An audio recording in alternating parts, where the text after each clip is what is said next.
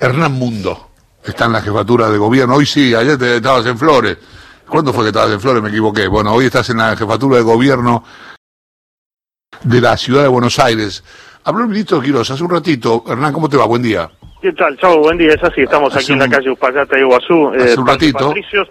Eh, con eh, lo que fue hace un rato, sí, la palabra del ministro Quirós a esta hora eh, lo que se está desarrollando en paralelo es la reunión de gabinete de la ciudad con eh, la presencia de Horacio Rodríguez Larreta, que llega habitualmente aquí 8 menos 10, 8 de la mañana, junto a Felipe Miguel, jefe de gabinete de la ciudad, y también Diego Santilli, quien entró un ratito eh, más tarde, seguramente entre otras cuestiones analizando lo que es el control y que no se repita la imagen que observamos el viernes y el sábado pasado respecto de grandes aglomeraciones en algunos bares y en algunos restaurantes de la ciudad de Buenos Aires después de lo que ha sido esta medida de apertura en veredas para la atención eh, gastronómica. En lo referido a lo estrictamente sanitario, habló el ministro Quirós y obviamente la primera pregunta tuvo que ver con, bueno, su impresión y la información que tiene respecto de este, eh, esta pausa, por decirlo de alguna forma, en torno al desarrollo de una de las posibles vacunas para el COVID-19. Hablamos de la que elabora la Universidad de Oxford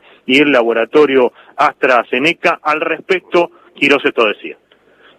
Aparentemente ha habido un caso de una enfermedad grave, potencialmente vinculada con la respuesta inmune a la vacuna, que tiene que ver con una mielitis, una enfermedad inflamatoria de la médula espinal, eh, de manera que yo diría que al día de hoy no hay mucho que podemos decir.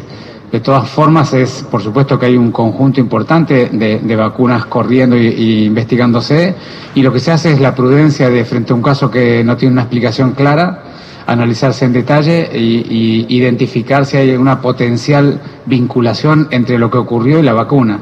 Así que yo supongo que, eso se aclarará en los próximos días y tenemos, tendremos información más precisa. Yo no tengo mucho más información que la que está eh, al alcance de todo el mundo.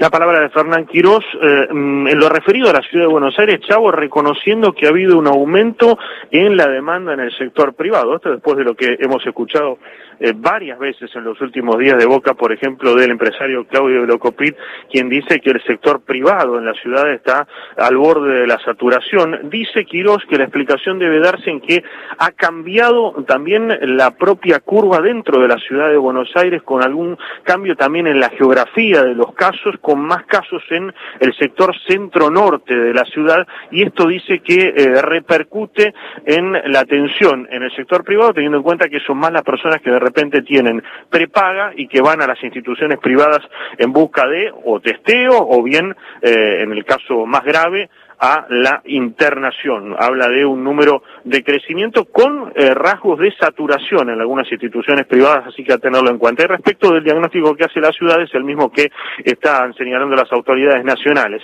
Una relativa estabilidad de casos dentro de un alto número en ciudad y en el AMBA, o sea, en el Gran Buenos Aires también, con lo que consideran tanto autoridades de la ciudad como autoridades nacionales, un crecimiento que dijo Quirós es exponencial en las provincias argentinas. La palabra del ministro de Salud en un nuevo reporte aquí en la jefatura de gobierno de la ciudad.